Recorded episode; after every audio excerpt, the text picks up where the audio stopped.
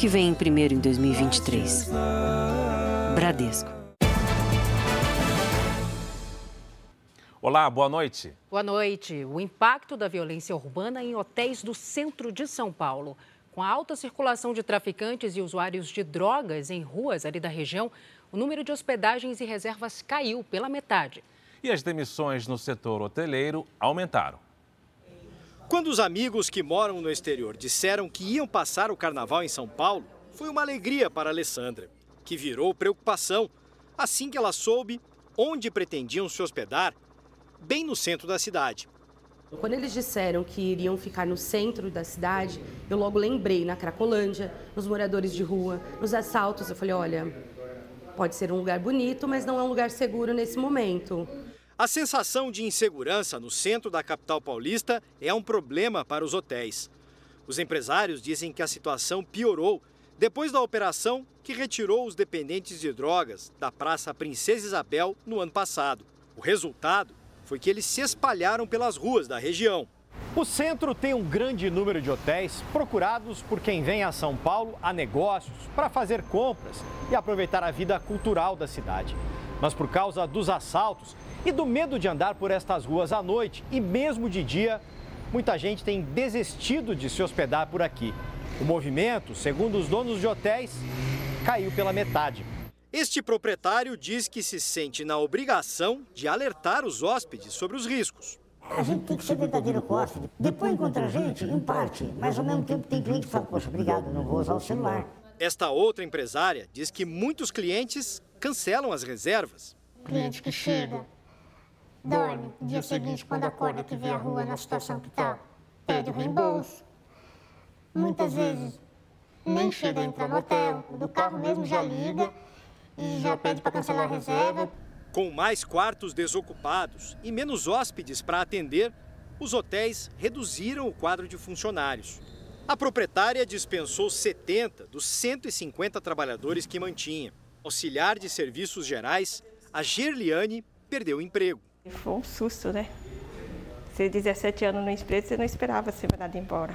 Já este cozinheiro pediu demissão depois de ser assaltado pela segunda vez em uma semana, quando chegava ao trabalho. Me agarrou por trás, um, o outro já vem dando soco no seu estômago, fiquei sem ar, derrubaram no chão. Acho que eu fiquei desacordado há algum tempo e perdi o celular. A Prefeitura de São Paulo diz que o número de usuários de drogas encaminhados para atendimento aumentou quase seis vezes entre janeiro de 2022 e janeiro de 2023. E a Secretaria de Segurança Pública do Estado afirma que reforçou o patrulhamento e as operações das polícias civil e militar para combater a criminalidade na região. O centro precisa voltar. Decência, limpeza, sensação de segurança. É o berço da cidade. É onde a cidade nasceu, é onde a cidade perpetua, é onde a cidade tem seu histórico. Veja agora outros destaques do dia. Volta a chover no litoral norte de São Paulo enquanto moradores retornam para áreas destruídas. O relato de um homem que foi arrastado por 3 quilômetros e sobreviveu à tragédia. Polícia interdita clínicas que internaram mulher à força a pedido da filha. Ministério Público vai investigar empresas que se beneficiaram com o trabalho escravo no Rio Grande do Sul. Foliões aproveitam os blocos de pós-carnaval e especialistas alertam para os riscos de exagerar na bebida. E as empresas do Japão e da Coreia do Sul que apostam em funcionários acima dos 65 anos.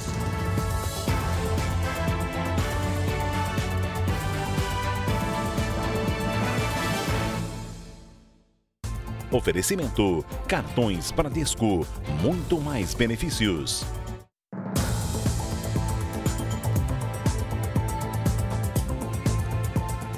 O ex-jogador de futebol Wellington Soares, com passagem por clubes como São Paulo e Grêmio, é acusado de agredir a esposa. Ele, inclusive, confessou os atos de violência em um vídeo. Rafaela Carvalho expôs o caso nas redes sociais para conseguir o divórcio. A modelo e o ex-jogador terminaram o relacionamento há um ano.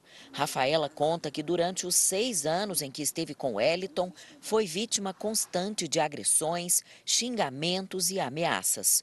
No vídeo postado em uma rede social, ela mostra marcas por todo o corpo e diz que o ex-marido chegou a arrancar os cabelos dela e a quebrar um dedo do pé. Muita agressão, muito alcoolismo, muita obsessão. Eu vivia pisando em ovos, Wellington Soares se aposentou no final do ano passado. O atacante fez sucesso nos anos 2000. Foi revelado pelo Goiás. Depois jogou no Grêmio, no São Paulo e em times da Espanha, Rússia, Turquia e Emirados Árabes. A esposa diz que quando os dois moravam em Dubai, recorria aos vizinhos para pedir ajuda, com medo da repercussão. Rafaela mostra uma mensagem de celular que teria sido enviada por Wellington com uma ameaça de morte. Ela conta que recebeu o texto depois de dizer que ia fazer uma denúncia. A mulher afirma que por diversas vezes Wellington quebrou o telefone para evitar que ela fizesse contato com a família. Era a primeira reação dele esconder o celular, porque ele teria, ele tinha medo da possibilidade de eu mandar mensagem para alguém, né? A última briga que motivou a separação foi no Réveillon de 2022. O motivo, segundo Rafaela, é que ela teria passado um batom vermelho. Quando ele me viu com batom vermelho, ele começou a falar: Você quer aparecer para quem? Quando eu abri a porta do carro, ele já chegou por trás, já é, socos, eu já caí no chão, chutes. Nesse vídeo, Wellington confessa que batia na mulher, o que o ex-atacante considera normal. Eu já te bati, né? Você falou que o homem tem que bater mulher, velho. Se a mulher aprontar, o homem vai bater nela sim. Não vai, só você que bate. Vai. Não, só eu não, né? Você e vagabundo. Você viu o tanto de gente aí que tá preso? Tudo vagabundo. Eu nunca fui preso.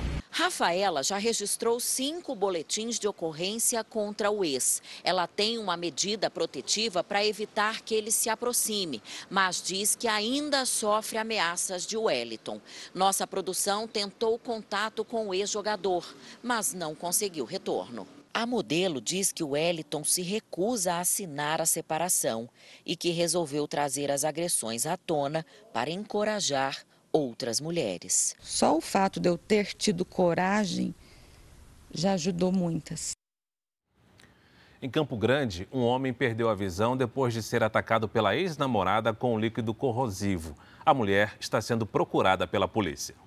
O circuito de segurança mostra o momento em que Sônia Gregório, de 41 anos, foge após a agressão. Leandro chegava em casa quando se deparou com a ex-namorada. Por causa da gravidade dos ferimentos, vamos preservar a imagem do rapaz. Ela estava sentada, a hora que eu parei, assim, a moto ela levantou. Quando ela levantou, ela estava com a jarra, né? Até porque eu achei que era gasolina, né? Que ela ia me tacar, né? Ia tirar fogo, né? Só que daí ela pegou e lançou aquela jarra sobre minha cara. O tatuador ainda conseguiu sair com a moto para buscar ajuda. Sônia e Leandro ficaram juntos por quatro anos e estavam separados havia quatro meses. Sônia não aceitava o término do namoro. A suspeita já vinha perseguindo, já vinha apresentando esse comportamento possessivo, é, vigiando a, a vítima no seu local de trabalho, em sua residência. O caso está sendo investigado como perseguição e lesão corporal gravíssima. A polícia ainda não identificou a substância corrosiva jogada em Leandro. O tatuador sofreu queimaduras por todo o rosto e perdeu a visão dos dois olhos. 20 segundos no máximo ali começou a bater o efeito profundamente, eu não estava enxergando mais nada.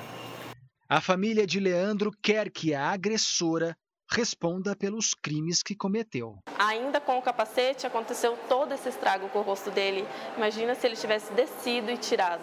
Ela teria matado meu irmão. Se ela fez, teve coragem de fazer uma coisa dessa comigo, ela tem coragem de matar, tem coragem de fazer tudo. Porque ela podia ter me matado no momento ali, né?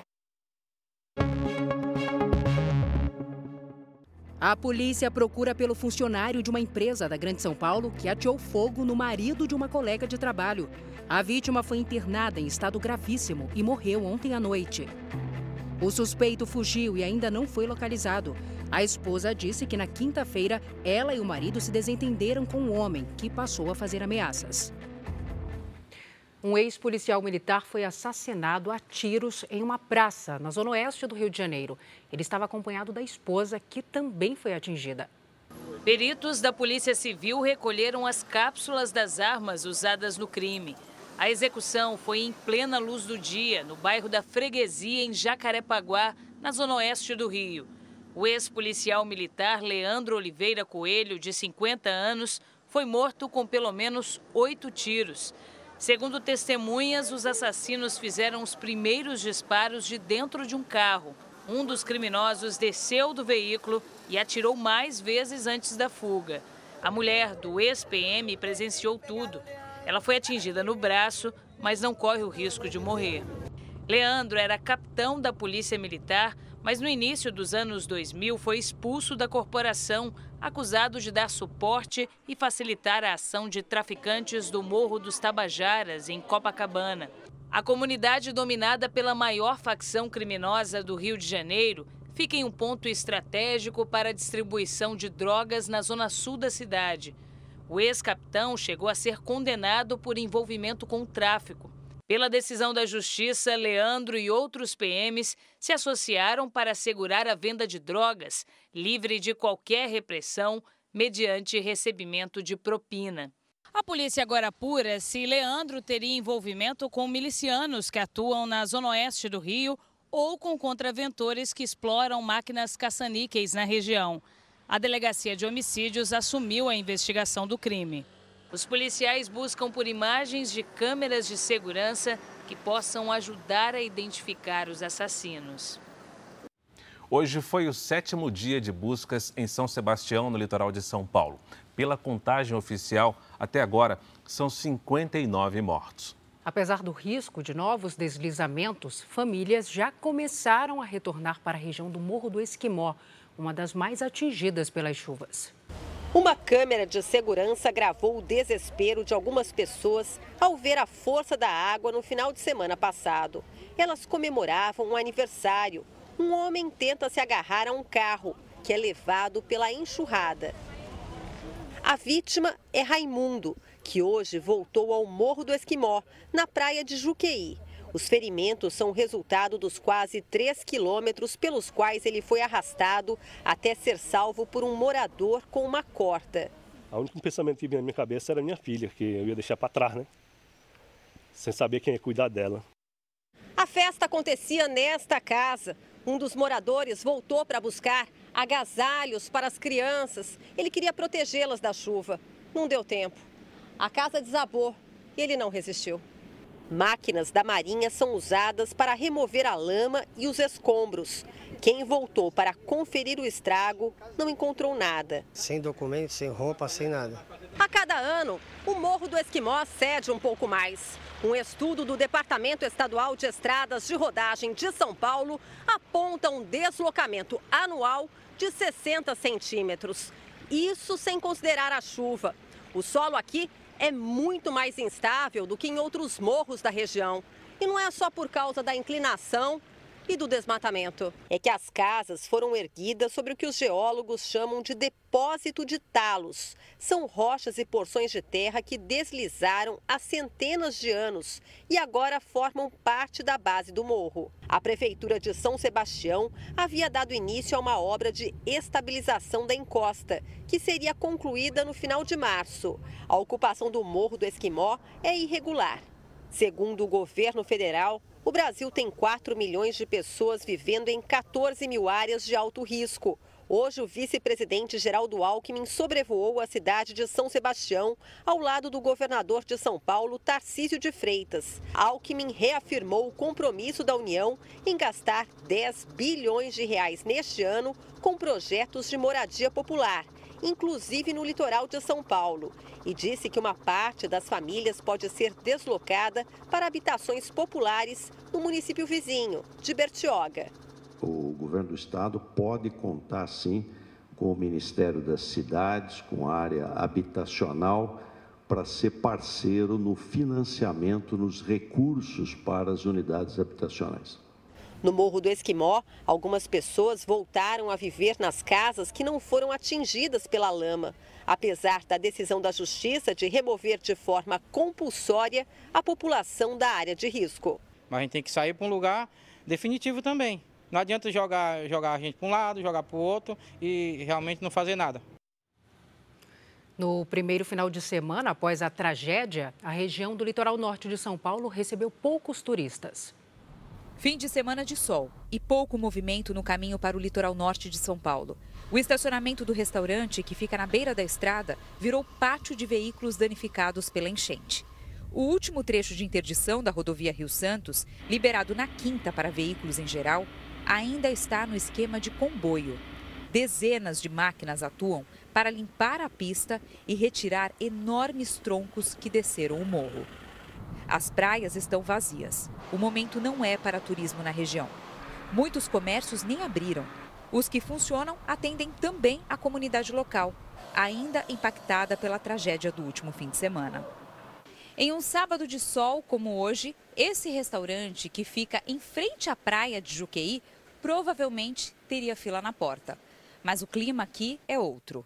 Cadeiras viradas, portas fechadas. E nessas mesas aqui, uma pilha de embalagens que servem para as quase mil marmitas que saem daqui todos os dias. A cozinha funciona a todo vapor. Tem almoço e jantar para desabrigados e equipes que trabalham na linha de frente nos resgates. Todos os funcionários do restaurante atuam na produção. Na associação de bairro, não param de chegar doações. Esse carro veio carregado de fraldas e latas de leite em pó é tanto donativo que faltam voluntários para organizar tudo. Recebemos muita doação de alimento, muita doação de cesta básica, muita roupa. O que a gente precisa hoje é, é, é produto de limpeza, principalmente todo mundo procurando água sanitária, é, escova de dente, absorvente, produtos pessoais. Os trabalhos de buscas em Juqueí terminaram ontem, quando quatro corpos foram retirados dos escombros. Uma família inteira: mãe, pai e filha, e um homem, todos vizinhos do Adriano, que chora ainda a perda de outro amigo, o chapeiro que trabalhava com ele na padaria e morava na Vila Saí, o bairro mais devastado pelas chuvas. São muitas lembranças, né? Onde eu, onde eu olho, eu vejo ele. Entendeu? Eu gostava de brincar muito com ele, então tá fazendo falta. Adriano também perdeu a casa onde morava com a família mas ganhou um lar provisório, de onde menos esperava. Um cliente que o viu chorando e emprestou a casa de veraneio. Eu contei minha situação para ele, ele pegou e me cedeu o condomínio lá onde ele mora. Sou muito grato a ele, uma pessoa de bom coração. Ele me cedeu lá, é onde eu estou morando. Eu, minha esposa e meu filho. Em Boiçucanga, parte da orla recém-reformada e inaugurada ficou destruída. Em Toque Toque Grande, uma praia de pescadores artesanais e moradores antigos, muitas casas foram destruídas pela enxurrada. Infelizmente, a cachoeira levou a casa que não sobrou um tijolinho, a gente só tem as fotos, né? Tinha jardim, tinha uma churrasqueira, uma varanda linda, bem gostosa, um gramado muito bonito. Levou tudo. Um dia depois da guerra na Ucrânia completar um ano, milhares de pessoas foram às ruas de vários países da Europa para pedir o fim do confronto. Em Berlim, na Alemanha, mais de 10 mil pessoas se reuniram em uma marcha pela paz e contra o envio de mais armamentos à guerra. Na Bélgica, o ato foi na capital Bruxelas, com mais de 2.500 pessoas. Em Paris, na França, Centenas de manifestantes também carregaram a bandeira da Ucrânia em apoio ao que chamaram de resistência ucraniana. Também hoje, líderes financeiros do G20, grupo das 20 maiores economias do mundo, se encontraram na Índia para discutir o confronto que já completou um ano. Mas a reunião terminou sem consenso. Quase todos os países apoiaram a retirada do exército russo da Ucrânia com exceção da própria Rússia e da China, que têm adotado uma postura neutra no conflito. Um dia depois da União Europeia adotar a décima rodada de sanções contra Moscou, a presidente da Comissão Europeia, Ursula von der Leyen, afirmou que as medidas são as de maior alcance de todos os tempos e vão servir para acabar com o arsenal de guerra da Rússia e afetar a economia do país invasor. As restrições agora atingem mais 121 pessoas e empresas incluindo líderes militares e altos funcionários do governo de Vladimir Putin. A nova medida do bloco para enfraquecer Moscou prevê sanções comerciais e financeiras, como proibições na exportação no valor de 11 bilhões de euros, ou seja, o equivalente a cerca de 60 bilhões de reais. Enquanto isso, na frente de batalha, soldados ucranianos pedem mais armas pesadas para lutar pela liberdade. Temos experiência, mas não temos ferramentas para expulsar o inimigo, diz esse militar. O pedido de ajuda vem depois de os países do Ocidente começarem a enviar tanques de última geração a Kiev. Para o presidente ucraniano Volodymyr Zelensky, se o apoio for mantido, a vitória da Ucrânia será inevitável e deve acontecer ainda neste ano. De volta ao Brasil, a polícia interditou duas clínicas psiquiátricas que teriam mantido uma mulher internada à força a pedido da filha e do genro dela. O casal foi preso no Rio de Janeiro no mesmo dia em que a vítima foi resgatada. Essa é uma das clínicas na região serrana do Rio em que Maria Aparecida de Paiva foi internada de forma compulsória. Suspeito de colaborar com o crime de sequestro, agora o local está interditado. A mulher de 65 anos não possui diagnóstico de problemas de saúde mental. Foi resgatada na última quinta-feira, depois de 17 dias de internação. Ela conta que o sequestro aconteceu ao sair de uma agência bancária no dia 6 de fevereiro. Na saída, eu surpreendi com uma ambulância parada e que me pegou, dois homens, me pegaram e me jogaram dentro da ambulância, amarrada numa cadeira. Eu fui chorando, eh, reclamando, lamentando, com muito medo. Patrícia Reis, filha da vítima, e o marido dela, Rafael Cardoso, foram presos na zona sul do Rio também na quinta-feira. Eles tiveram os celulares apreendidos e são investigados por sequestro e cárcere privado. A motivação do crime seria vingança e interesses financeiros. Maria Aparecida havia denunciado o casal por maus tratos contra os netos dela, duas crianças de 2 e 9 anos. A polícia também acredita que Patrícia, que está grávida, ainda pretendia ficar com a pensão da mãe. A gente nota que é uma pessoa muito fria, ela em nenhum momento assumiu a responsabilidade pelos fatos. Ela chegou a visitar a idosa, não pediu desculpa, falou que na verdade era a última chance da mãe, ameaçou inclusive colocá-la numa clínica pior. Patrícia tem cinco anotações por crimes como calúnia, estelionato e furto. Ela e Rafael perderam a guarda dos dois filhos. Além do casal, a conduta das duas clínicas por onde Maria Aparecida passou também é investigada. A polícia quer saber por que ela foi internada, já que nenhum laudo ou encaminhamento médico foi apresentado. Por nota, a Clínica Vista Alegre informou que colabora com as autoridades e se mantém à disposição para prestar esclarecimentos. Já a clínica Revitalis disse que a paciente chegou transferida de outra clínica com histórico de depressão. Após uma avaliação médica que durou cinco dias, foi constatado que não havia mais a necessidade da permanência dela no local.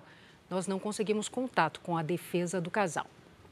Agora, um dado que chama a atenção, Salsi. O brasileiro consome o dobro da quantidade de sal recomendada por dia pela Organização Mundial da Saúde. E os especialistas alertam que o sal em excesso pode provocar doenças como hipertensão, que é mais conhecida como a pressão alta. Deveria ser apenas uma pitada, mas na mesa, o brasileiro gosta de exagerar na dose. Este chefe de cozinha italiano, que há 30 anos mora por aqui, descobriu logo isso. Uma coisa da, da, da, cultura brasileira, né? Porque se nós olhamos no Nordeste, as pessoas vai guardando os alimentos muito no sal. Então eles já nascem com aquela perspectiva de carregar no sal. Se a gente for falar de ideal, a Organização Mundial da Saúde recomenda o consumo de 5 gramas de sal por dia por pessoa. É o equivalente a cinco sachezinhos como esse. No Brasil, varia um pouco com a idade, também com gênero, mas de um modo geral, consumimos o dobro. É que normalmente as pesquisas não levam em conta o sal que consumimos de maneira indireta, como pelos produtos industrializados. O consumo em excesso representa um risco à saúde. Problemas de doença cardiovascular, tem algumas pesquisas que estão relacionadas inclusive a câncer gástrico, problema renal, osteoporose, entre outras mais. Janaína vem de uma família que costumava abusar do sal. Vinha porçãozinha de batata frita e jogava o sal por cima, que parecia que tinha nevado. Ela repetiu a receita, priorizando o paladar e se descuidando da saúde. O resultado não foi bom. Sim, a nossa construção é uma família de obesos, né? Então, ah, por conta da obesidade, deu-se aí a hipertensão. Estava grávida de uns 3, 4 meses do Gabriel e eu me percebi, assim, muito inchada. Daí eu enchei, assim, de um dia para o outro. E minha pressão média era 19 por, por 10, mais ou menos. Essa nutricionista dá uma dica importante para o consumo de sal por uma família de quatro pessoas, por exemplo. Então a gente pode usar como referência uma colherzinha de café nivelada. E aí você sempre usa a mesma medida para todos os pratos que você for fazer. Hoje, para manter o sabor dos alimentos, Janaína só exagera mesmo nos temperos, de todos os tipos. Vale tanto fresquinhos como congelados, para evitar desperdício e ter sempre em casa. As ervas que foram compradas em excesso, higienizadas, podem ser congeladas com água, adicionando então no final do preparo ou então no azeite. E aí você vai utilizar isso daqui como base para o seu refogado para temperar o frango. Boa dica. Veja agora os destaques do Domingo Espetacular. O drama das famílias atingidas pela chuva que caiu no litoral de São Paulo. Roberto Cabrini acompanha o trabalho de buscas por desaparecidos. Nosso desafio é mostrar as consequências do temporal que devastou a região. Mês em que a guerra na Ucrânia completa um ano, o Domingo Espetacular mostra a cidade que virou símbolo da resistência contra a invasão russa. As famílias que perderam tudo e passaram a viver em contêineres. As pessoas não têm casa para voltar ou não têm dinheiro para a reconstrução. Quem é a jovem que diz ser Madeleine McCann? As semelhanças com a menina britânica que desapareceu durante uma viagem de férias com a família. Será esse o fim do mistério que já dura 16 anos? 27 anos sem os Mamonas Assassinas a gente mostra que eles continuam rendendo dinheiro. Os números são bem expressivos. Onde foi parar aquela Brasília amarela que virou a marca do grupo? Minha Brasília amarela tá de portas abertas. É no Domingo Espetacular. Logo depois da Hora do Faro. A seguir, você vai ver que a correção da tabela do imposto de renda não compensa o que foi perdido para a inflação. Governo busca acordo com a Petrobras para evitar a volta dos impostos federais no preço dos combustíveis. Em Florianópolis, o preço dos aluguéis residenciais quase dobrou em cinco anos.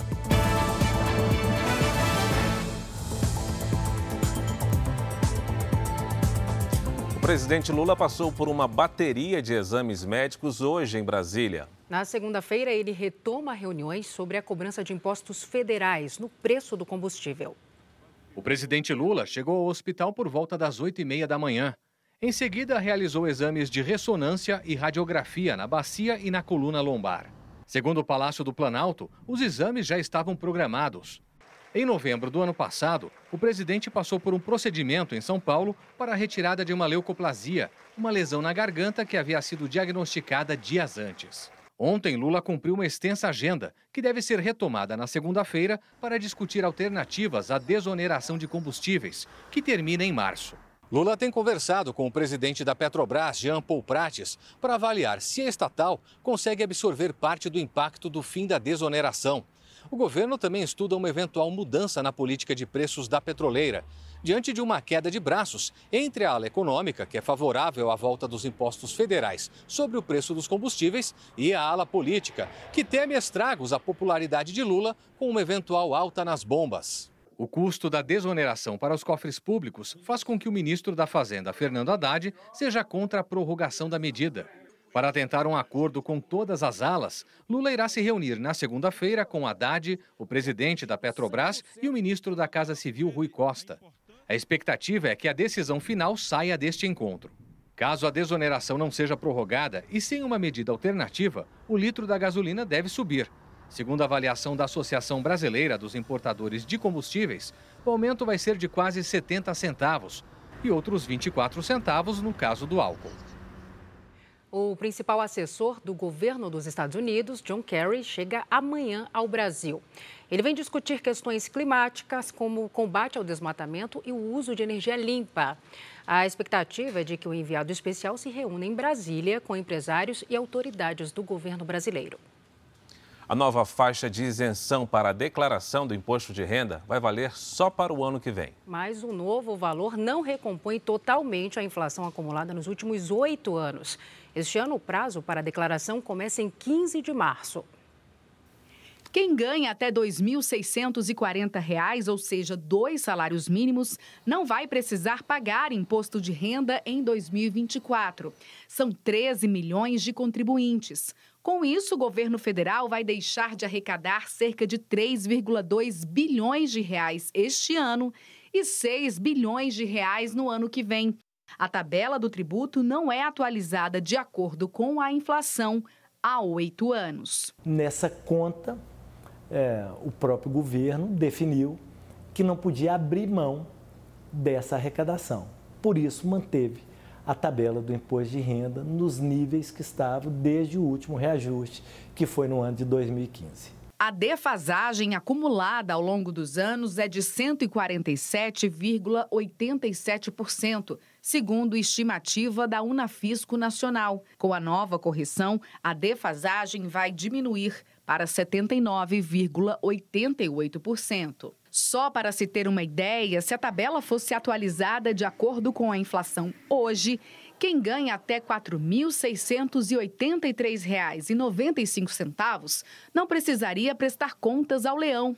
Ou seja, o brasileiro está pagando mais imposto e perdendo o poder de compra. Você tributa e não muda as condições de vida da pessoa, ela não passa a consumir menos, então, portanto, isso tem menos impacto sobre a economia ou tem impacto positivo, porque vai reverter em serviços públicos que, que, que vão fazer a, a economia girar novamente. O imposto de renda é sempre visto como um cobertor curto. Se tira do contribuinte, o governo perde com a arrecadação. O único jeito de equilibrar essa conta, segundo especialistas, é com a reforma tributária. A ideia do Ministério da Fazenda é que a reforma, que já está no Congresso Nacional, seja fatiada. A primeira parte começando a tramitar pela Câmara, com foco em tributação sobre o consumo. A segunda no Senado, com destaque para a tributação sobre a renda. Isso vai ter que ser feito com muito cuidado, porque o outro lado dessa moeda é o equilíbrio das contas públicas.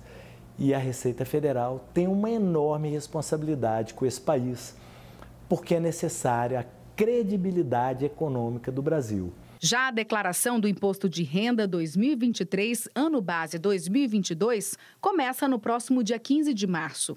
E o prazo vai ser estendido até 31 de maio. A Receita Federal vai dar detalhes sobre a declaração deste ano na próxima semana.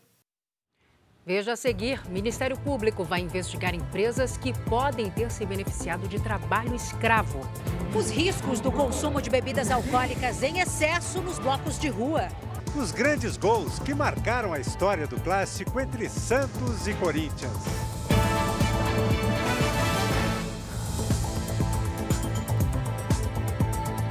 Os blocos de pós-carnaval saíram às ruas neste fim de semana em várias cidades do Brasil. Em São Paulo, grande parte dos atendimentos médicos nos bloquinhos é por causa do consumo excessivo de bebida alcoólica. Especialistas ouvidos pelo Jornal da Record alertam para os riscos desse exagero.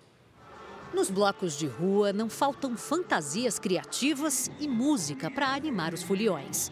Mas para muita gente, a festa só tem graça com uma bebida alcoólica na mão. Tem que beber um pouquinho que é para dar certo. Imagens como estas, registradas durante a passagem de um bloco hoje em São Paulo, foram vistas inúmeras vezes nos desfiles de rua em todo o país nos últimos dias.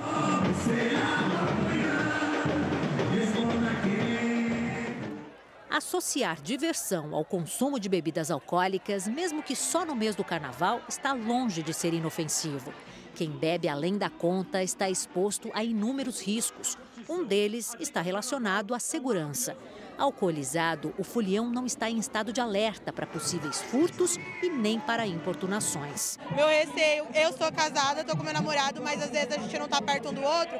Pode ser que venha algum estranho ou algo do tipo mexer comigo. Isso coloca essa pessoa em uma situação de vulnerabilidade muito grave. Ela fica mais propensa a diversos tipos de fatores de risco ambientais. É, alguns deles, que a gente conhece que são muito graves, principalmente nesse período de carnaval, são acidentes de trânsito que tendem a se intensificar nesse período do ano. Outro problema é ter que abandonar a festa antes da hora nesse estado.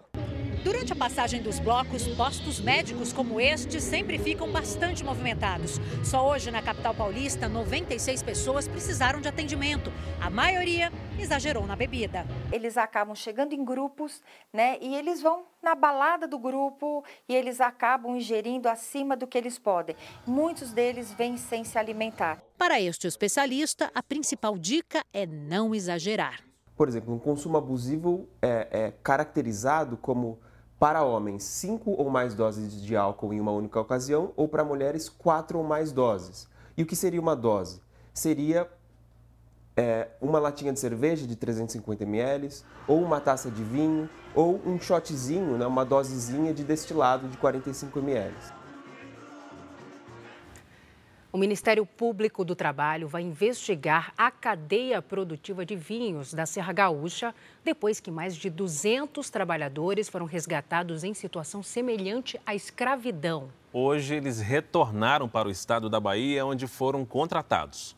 Quatro ônibus escoltados pela Polícia Rodoviária Federal saíram lotados de Bento Gonçalves, na Serra Gaúcha, com destino à capital baiana.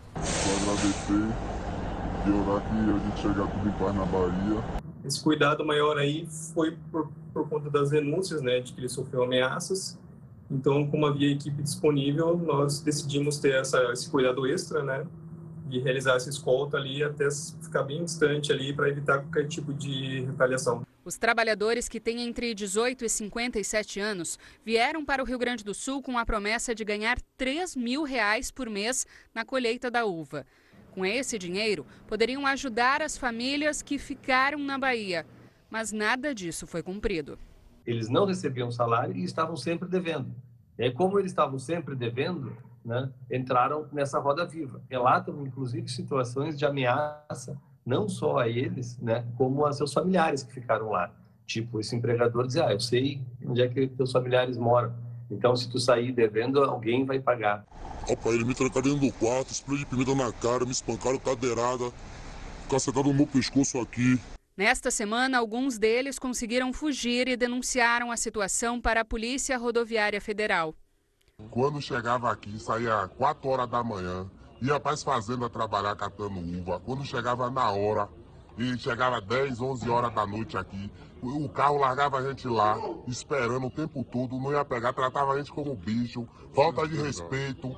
Eles pegavam quem tinha azeda, dava a gente para comer, dizia vocês têm que comer isso mesmo, porque baiano bom é baiano morto. Para os familiares, contaram que eram agredidos e viviam em condições insalubres. Até palmatória eles tinham lá, que se não acordasse quatro da manhã apanhava, tinha que usar roupa molhada mesmo e comer comida estragada mesmo. Chegar lá, eles são feitos de bicho, trabalho escravo em pleno século XXI.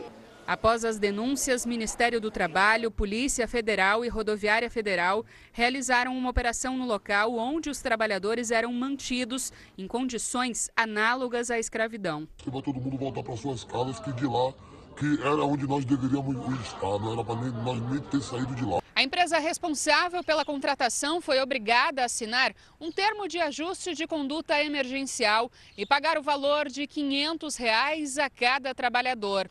Os outros valores devidos têm que ser quitados até segunda-feira. Ou a empresa responderá a uma ação civil pública por danos morais coletivos, além de multa.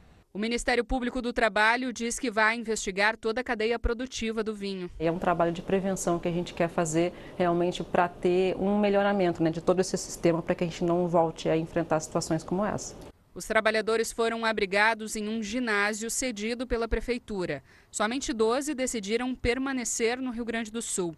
Em nota, três vinícolas da região que contaram com mão de obra fornecida pela empresa terceirizada informaram que não tinham conhecimento das condições ofertadas aos trabalhadores e repudiaram toda e qualquer forma de exploração trabalhista. A gerência regional do Ministério do Trabalho e Emprego, no entanto, afirma que elas também podem ser responsabilizadas. Agora nós vamos retomar o contato com o litoral norte de São Paulo, porque voltou a chover na região. A Fernanda Burger tem os detalhes ao vivo. Fernanda, boa noite para você. Boa noite, Fara. Começou a chover forte aqui em São Sebastião por volta de 5 e meia da tarde. Mas o temporal durou pouco, cerca de meia hora, o suficiente para deixar moradores e equipes de resgate em alerta. O governo do estado abriu uma linha de crédito emergencial para ajudar pescadores e agricultores. Os recursos são destinados para manutenção ou recuperação da produção agropecuária e pesqueira. O teto é de 50 mil reais com até 72 meses para pagar, incluindo carência de 24 meses. O empréstimo não tem juros e o prazo mínimo para pagar é de 12 meses. A liberação do dinheiro é imediata após aprovação do cadastro. E neste sábado, chegou em São Sebastião mais de uma tonelada de ração, água e medicamentos para animais atingidos pelos temporais. O material saiu de Americana hoje de manhã. Fara, Salce. Obrigada, Fernanda. E o mês de fevereiro foi marcado por muita chuva, como a gente vem acompanhando. 15 estados registraram acumulados acima das médias históricas. Vamos saber agora com a Paloma Poeta qual a previsão para os últimos dias do mês. Oi, Paloma, boa noite para você. Boa noite, Salce, Fara.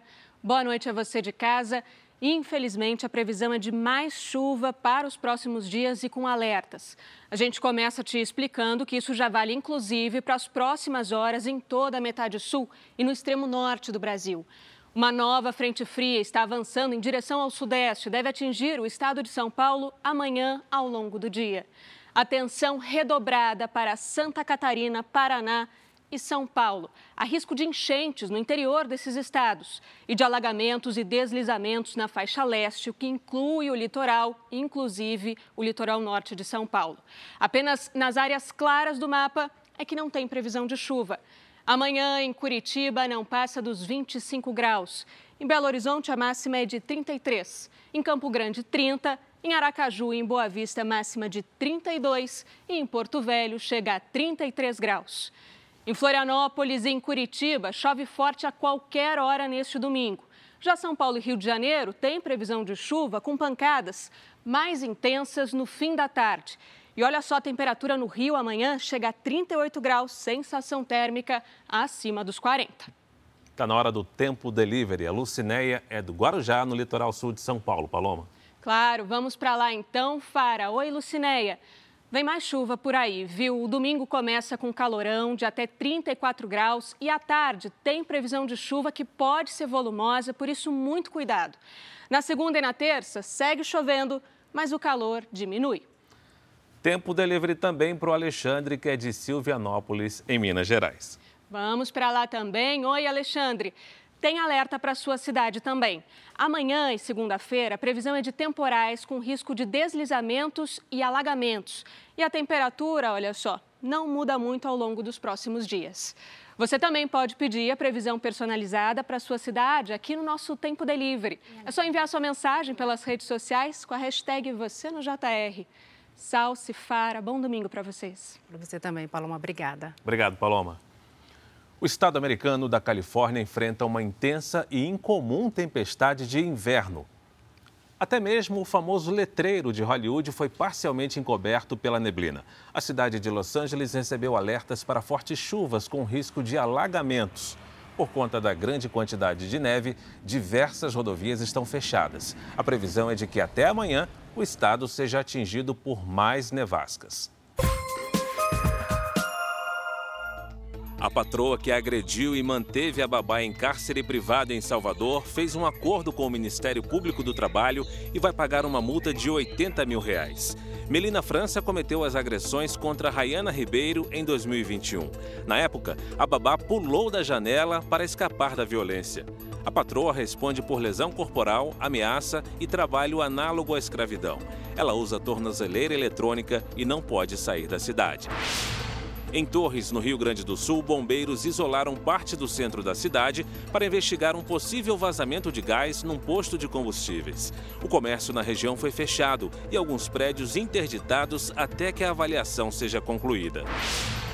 A Justiça do Paraná condenou o ex-marido e um amigo dele pelo assassinato de Ana Paula Campestrini em 2021. Wagner Oganauskas não aceitava o fim do relacionamento e armou uma emboscada. Ana foi morta a tiros quando chegava em casa por Marcos Ramon, amando de Wagner. O ex-marido foi condenado a 25 anos de prisão e o atirador a 28 anos. Em Minas Gerais, mineradoras assinaram um novo termo de compromisso em que se comprometem a drenar as barragens que oferecem risco. O acordo anterior venceu há mais de um ano e não foi cumprido pelas empresas. De 46 barragens, apenas cinco foram drenadas. E em algumas regiões, os moradores temem um novo desastre com rompimento das barragens. No alto da montanha, uma cabine de segurança e um rádio comunicador pronto para avisar sobre qualquer risco de rompimento da barragem B1. A estrutura da mineração Morro do IP fica no limite entre Brumadinho e Igarapé, na região metropolitana de Belo Horizonte. O medo de quem vive e trabalha por perto é grande. O restaurante da Ednesa só fica assim, vazio. Quando começam essas chuvas, que começou a partir de novembro, outubro, novembro, aí o restaurante também é um caos. Por quê? Porque é o medo mesmo do rompimento, né, através da chuva. Perto do restaurante, uma sirene foi instalada para alertar os moradores mais um motivo de angústia. 780 famílias é, que vão ser atingidas em menos de dois minutos e meio, ou seja, não tem a menor chance dessas pessoas escaparem. Então, qualquer plano de emergência, qualquer sinalização é só para juntar cadáver para depois achar. Para piorar a situação, a barragem que possuía declaração de estabilidade foi elevada para o nível 1 de emergência. Isso significa que houve uma mudança na estrutura que precisa ser corrigida. O Ministério Público de Minas Gerais instaurou um inquérito para apurar as causas da elevação. Em 2019, as mineradoras donas de barragens de rejeitos construídas no modo amontante, não mais permitido em Minas por ser de maior risco, se comprometeram a drenar essas estruturas até fevereiro de 2022. Um ano depois do fim do prazo, das 46 barragens desse tipo, 41 não foram desativadas. Em novo acordo com o Ministério Público, as mineradoras concordaram em realizar o trabalho o mais depressa possível. Os promotores de justiça disseram que continuam acompanhando com prioridade as condições de segurança dessas barragens. Segundo o promotor, o período de chuva naturalmente traz uma preocupação a mais. Mas é importante deixar claro que as barragens devem ser projetadas e monitoradas para que, mesmo em período chuvoso, tenham sua estabilidade garantida. Em Nova Lima, moradores acionaram a polícia depois que identificaram rejeitos que podem ser de uma barragem da Vale. Peritos recolheram o material. Agora, a polícia pretende pedir ao Ministério Público que faça uma interdição preventiva da mina, que abriga barragens em nível 2 de risco de rompimento, que é quando a estrutura possui um problema não controlado. A perícia está fazendo um estudo mas a preservação ela, ela deve anteceder qualquer evento trágico, de forma que, se for necessário, nossa intenção é a preservação do meio ambiente da comunidade. A Vale afirma que acompanha a situação da barragem de Nova Lima e que não foram registradas alterações nas condições de segurança e estrutura operacional da unidade. A mineradora Morro do IP, responsável pela barragem mostrada no início da reportagem, informou que trabalha para que a estrutura retorne ao nível de segurança. Neste domingo, a Record TV transmite o último clássico da primeira fase do Paulistão, Santos e Corinthians. O Timão já está classificado e o Peixe luta pela vaga nas quartas de final. Além de toda a rivalidade que envolve o clássico, esse duelo também é conhecido por ser um confronto de belos gols. Sabe o que é fazer um gol no clássico alvinegro?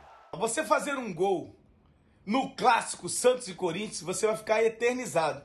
Ainda mais se for um golaço de placa. Marcelinho entrou para a história deste clássico em 1996. Depois da obra-prima que ele pintou na Vila Belmiro, em cima do goleiro Edinho, filho de Pelé, o rei do futebol mandou uma mensagem ao craque corintiano. Você fez um gol na minha casa, em cima do meu filho e contra o meu time. Sabe o que isso merece, rapaz? E eu assustado, eu falei o quê? Ele uma placa. Aí eu desmontei, chorei, não sabia realmente o que fazer, algo esplendoroso e marcante para o resto da minha vida. O Rei Pelé também tem sua coleção de golaços sobre o Corinthians. Em 1969, num clássico disputado no Morumbi, Pelé fez os torcedores tirarem o chapéu para mais uma de suas jogadas de gênio. Num espaço reduzido do campo, ele criou a surpresa para se livrar do zagueiro e estufar a rede. O estádio do Pacaembu, que passa por reformas, também foi palco de um lindo gol em um dos encontros entre os dois gigantes. O clássico válido pelo Campeonato Brasileiro de 2002 marcou a carreira de um atacante. Aos 47 anos, Alberto trabalha no interior de São Paulo num projeto voltado para escolinhas de futebol. O ex-atacante lembra com carinho o gol de bicicleta que fez na vitória do Santos por 4 a 2. Eu me lembro que eu pulei muito alto. Quando eu caí, eu caí que eu não, eu não vi a bola entrar. E o Renato já olhou, me olhou de frente, me recebeu, né? Ela entrou, ela entrou e eu já saí correndo, nem vi. Saí correndo para comemorar. E aí parti para o abraço, gol maravilhoso. E na hora a gente sabe que, que entrou na história do clube. Ronaldo também faz parte dessa história. Em 2009, o Corinthians venceu o Santos por 3 a 1 com um lance fenomenal do atacante. Será que amanhã, na Vila Belmiro, alguém vai escrever o nome nessa lista de atacantes de belos gols neste duelo? O Corinthians não perdeu nenhum clássico até aqui. Venceu o São Paulo no Morumbi e empatou com o Palmeiras. Se vencer amanhã, o Santos tem boas chances de conseguir a classificação. Tem um histórico bom contra o Corinthians, se Deus quiser, possa permanecer. É muito bom marcar em clássico e principalmente contra o Corinthians. Sabemos da dificuldade que, que vamos enfrentar lá, mas nós vamos firmes e fortes para conseguir um bom resultado lá. Você confere todas as emoções de Santos e Corinthians ao vivo neste domingo, a partir das 15 para as 4 da tarde, na Record TV, no Portal R7 e no Play Plus. E hoje, de nada adiantou a casa cheia para o São Paulo. Diante de mais de 50 mil torcedores, o tricolor foi derrotado no Morumbi por 1 a 0 pelo São Bernardo, a equipe sensação desse campeonato. Já o Água Santa garantiu a classificação para a próxima fase do Paulistão ao vencer o Botafogo de Ribeirão Preto. O único gol do jogo foi marcado por Luan Dias nessa bela cobrança de falta.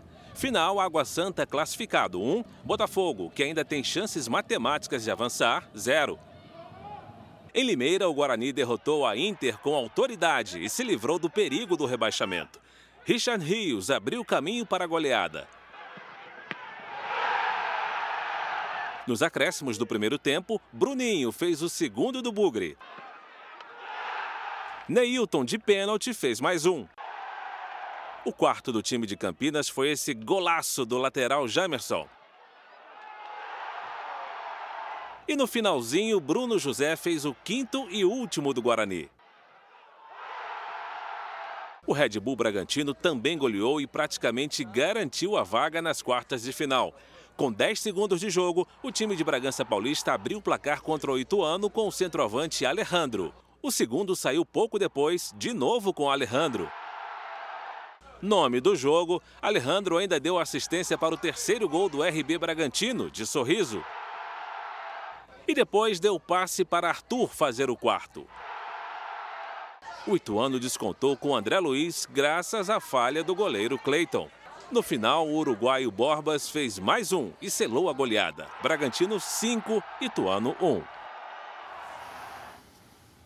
O Brasil registrou alta de quase 17% no aluguel de imóveis nos últimos 12 meses, avanço bem maior do que a inflação no mesmo período. Em cinco anos, Florianópolis foi a capital com o maior crescimento, que chegou a quase 100%.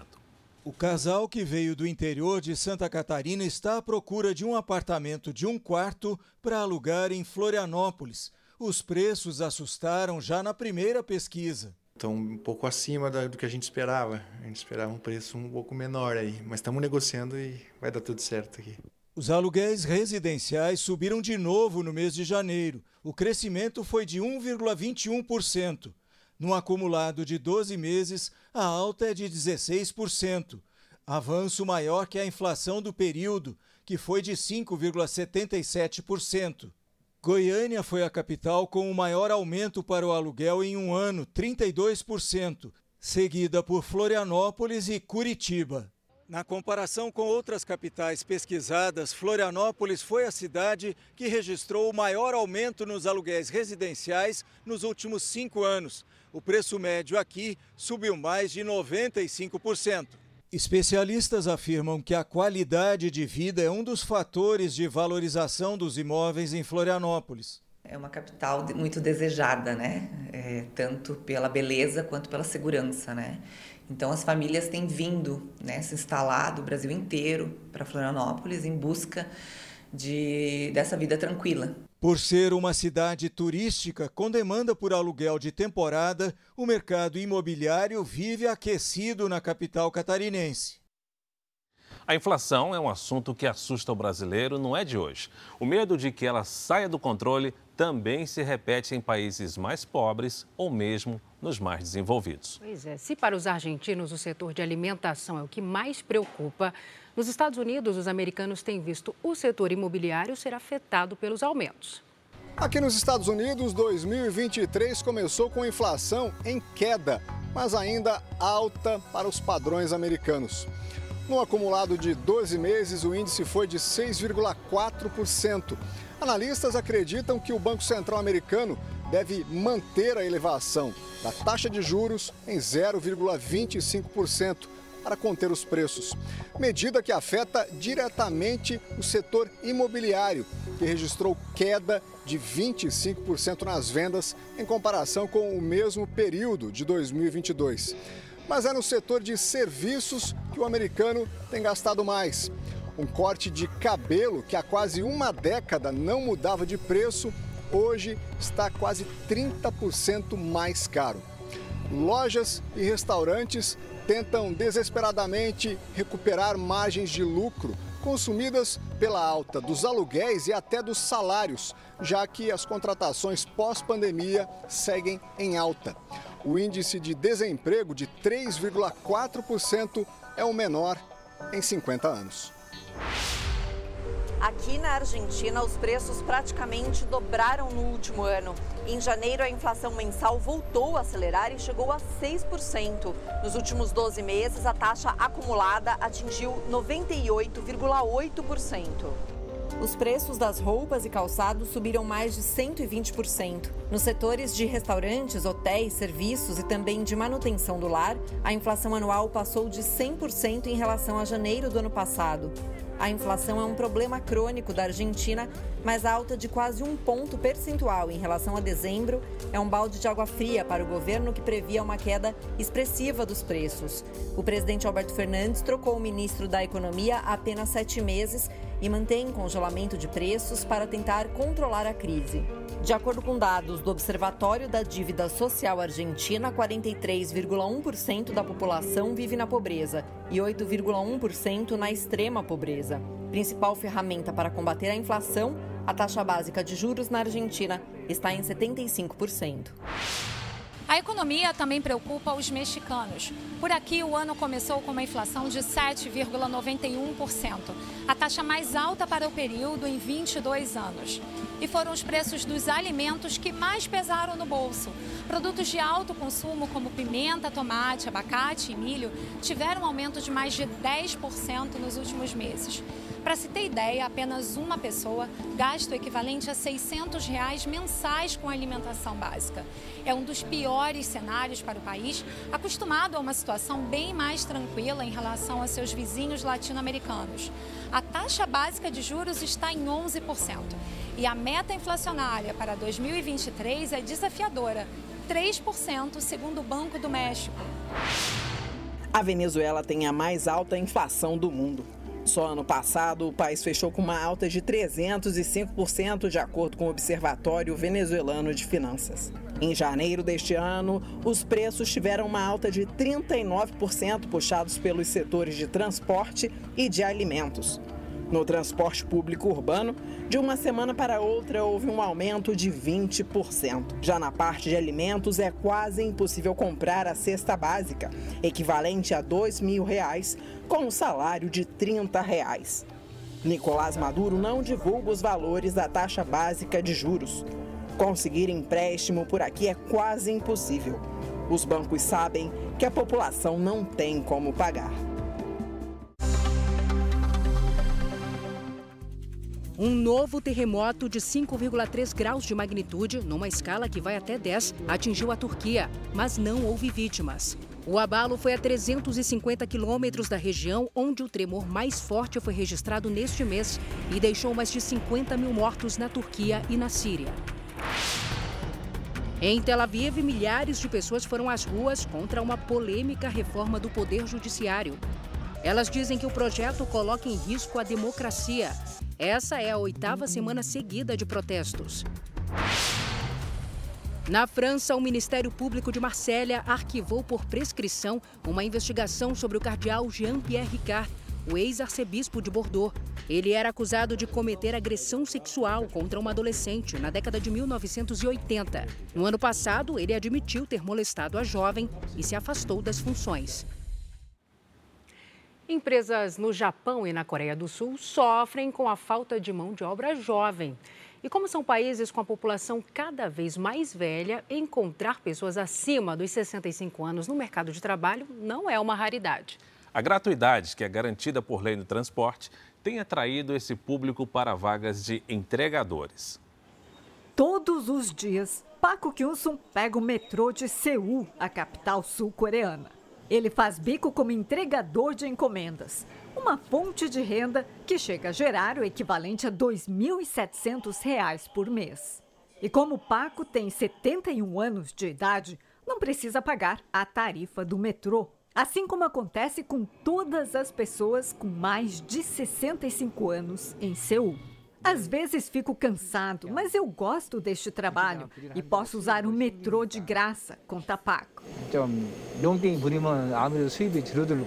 Na empresa onde trabalha, quase todos estão acima dos 65 anos. Tentamos contratar jovens, mas não é possível manter pessoas com menos de 65 anos nessa área, diz o dono da empresa, explicando que os custos de transporte ficariam muito caros. Afinal, o trabalho deles é esse: pegar o metrô várias vezes ao dia para fazer entregas pela cidade.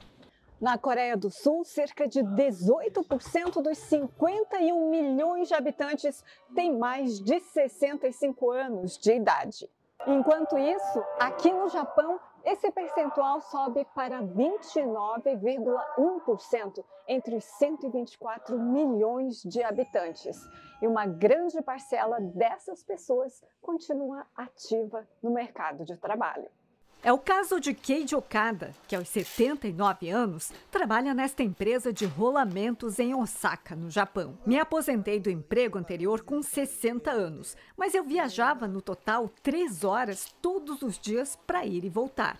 Então resolvi procurar esta fábrica que fica mais perto da minha casa, explica ele. Para o professor Yasuhiro Yuki, especialista em estudos sociais da Universidade Shukutoku em Chiba, O envelhecimento da população é um sinal de prosperidade de um país por causa da melhoria na qualidade de vida dos cidadãos. O Jornal da Record termina aqui. A edição de hoje na íntegra e também a nossa versão em podcast estão no Play Plus e em todas as nossas plataformas digitais. Fique agora com o resumo da série Reis. Boa noite para você. Cuide-se. Tchau. Excelente noite. Aproveite seu domingo.